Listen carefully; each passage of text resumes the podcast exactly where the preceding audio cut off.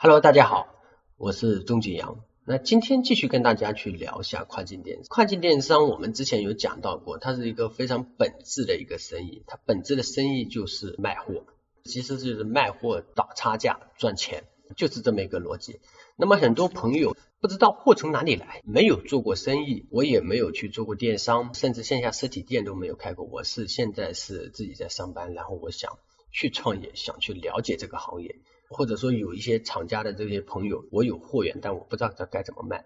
该怎么卖？那我们在后面就再去讲。那现在我们讲讲没有货源的朋友，我们该怎么去找？那其实只不过我们没有进入这些圈子，不管说电商圈也好，生意圈也好，那所以对于各种各样的货源的网站，其实不太了解。现在不管是说呃国外做生意，还是说我们国内做生意，都是在于这种 B to B 或者 B to C 这种。进货网站还是非常非常非常多，就各有各的专业。那我大概简单的讲一讲。首先呢，是我们去把国内的产品卖到海外的话，那首先我们会常用的网站就幺六八八嘛。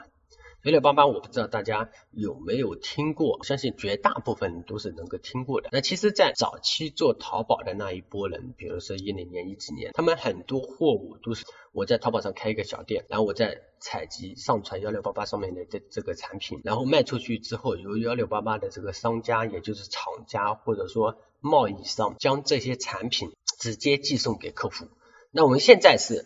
呃，我们用软件将幺六八八的这些产品一键采集，将它的图片、详情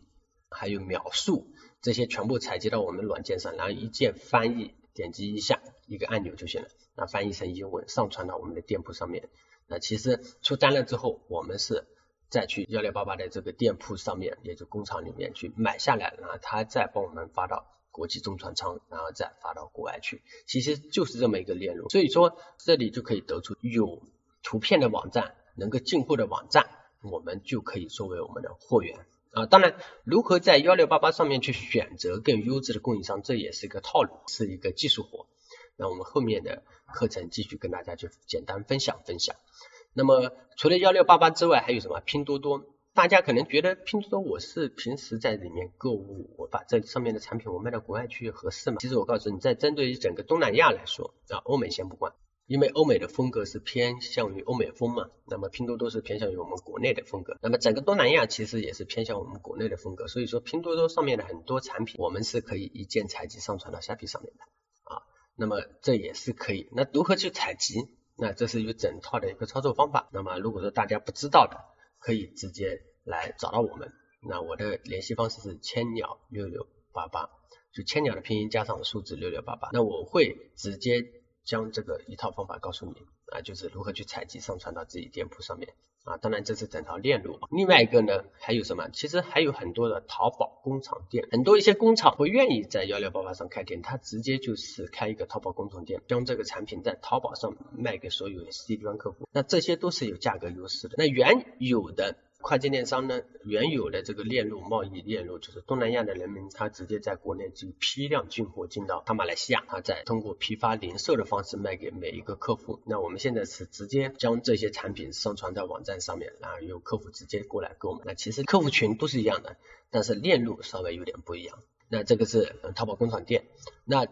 第四个呢？就有各种各样的专业型的网站，比如说杭州的网商园啊，主打男装；还有广州的一汽驻网店，还有广州的收款网主打女装，那还有开山网主打鞋，还有包牛牛主打包，还有这个义乌购那主打小商品市场。那这些网站都是专业型的这个网站，就比如说我上面就上包，我全部是上包，那么我上面都是原产地的这些包。当然，如何去使用这些网站，你大家仔细研究下也能够明白。只不过呢，还有一些注意的细节，因为不一定说每一个网站它上面的所有的商家都是优质的，不是的，不是这么说的，因为任何都会有鱼龙混杂嘛，就包括幺六八八上面还现在还有店群，如果说大家在幺六八八上面选品呢，看到那种什么个体户、